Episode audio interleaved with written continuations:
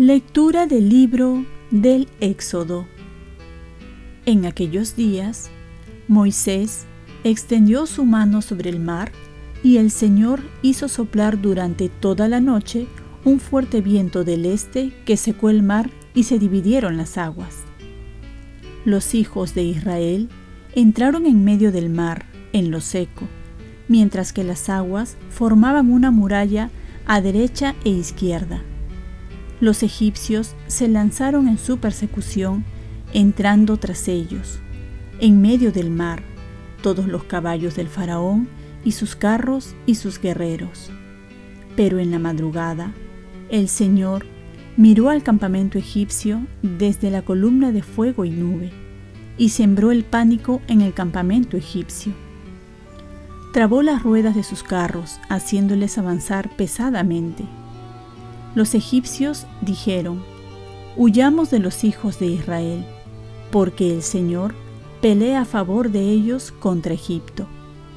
Luego el Señor dijo a Moisés, Extiende tu mano sobre el mar, y vuelvan las aguas sobre los egipcios, sus carros y sus jinetes. Y extendió Moisés su mano sobre el mar, y al amanecer el mar volvió a su cauce normal. Cuando los egipcios trataron de huir, se toparon con el mar, y así el Señor los hundió en él. Las aguas volvieron y cubrieron los carros, los jinetes y todo el ejército del faraón, que habría entrado en el mar. Ni uno solo se salvó, pero los hijos de Israel caminaban en seco por medio del mar, mientras las aguas les hacían de muralla a derecha e izquierda. Aquel día salvó el Señor a Israel del poder de Egipto. Israel vio a los egipcios muertos en la orilla del mar. Israel vio la mano grande del Señor obrando contra los egipcios y el pueblo temió al Señor y creyó en el Señor y en Moisés su siervo. Entonces Moisés y los hijos de Israel cantaron este cántico al Señor. Palabra de Dios. Salmo responsorial. Cantaré al Señor, sublime es su victoria. Al soplo de tu nariz se amontonaron las aguas, las corrientes se alzaron como un dique, las olas se cuajaron en el mar. Decía el enemigo, los perseguiré y alcanzaré, repartiré el botín, se saciará mi codicia, empuñaré la espada, los agarrará mi mano. Cantaré al Señor, sublime es su victoria. Pero sopló tu aliento y los cubrió el mar, se hundieron como plomo en las aguas formidables.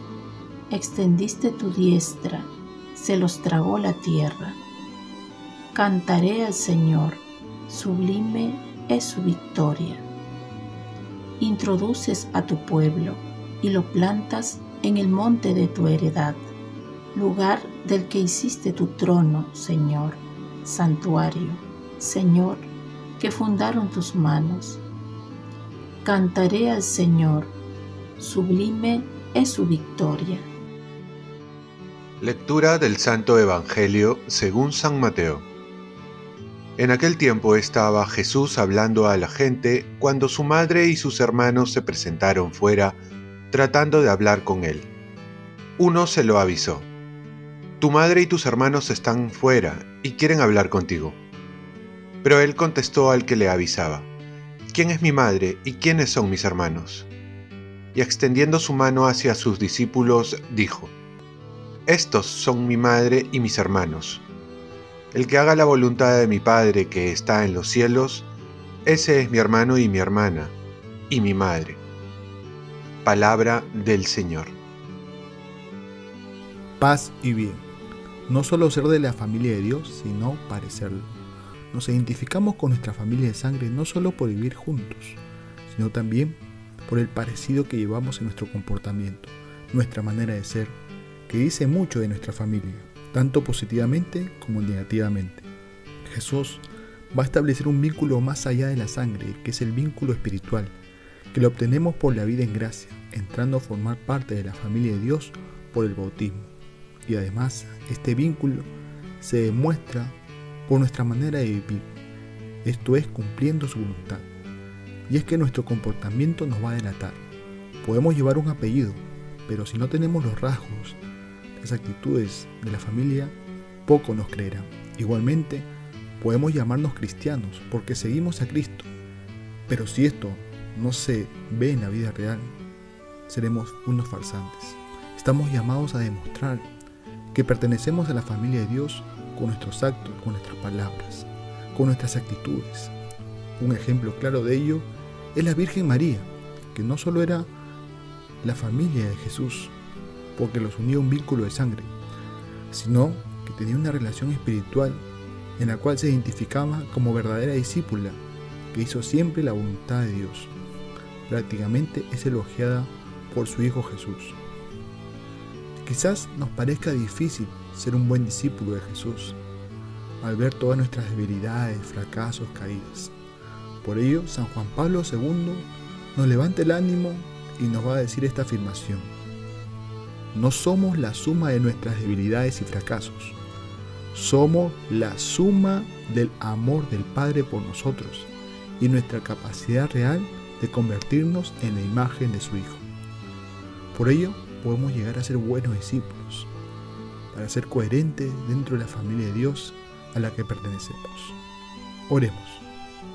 Virgen María, ayúdame a vivir coherentemente en mi familia que es la iglesia. Ofrezcamos nuestro día. Dios Padre nuestro, yo te ofrezco toda mi jornada, en unión con el corazón de tu Hijo Jesucristo, que sigue ofreciéndose a ti en Eucaristía para la salvación del mundo. Que el Espíritu Santo sea mi guía y mi fuerza en este día para ser testigo de tu amor. Con María, la Madre del Señor y de la Iglesia, te pido por las intenciones del Papa. Con San José Obrero, te encomiendo mi trabajo y mis actividades de hoy para que se haga en mí tu voluntad. Y la bendición de Dios Todopoderoso, Padre, Hijo y Espíritu Santo, descienda sobre ti. Cuenta con mis oraciones y yo cuento con las tuyas. Que tengas un santo día.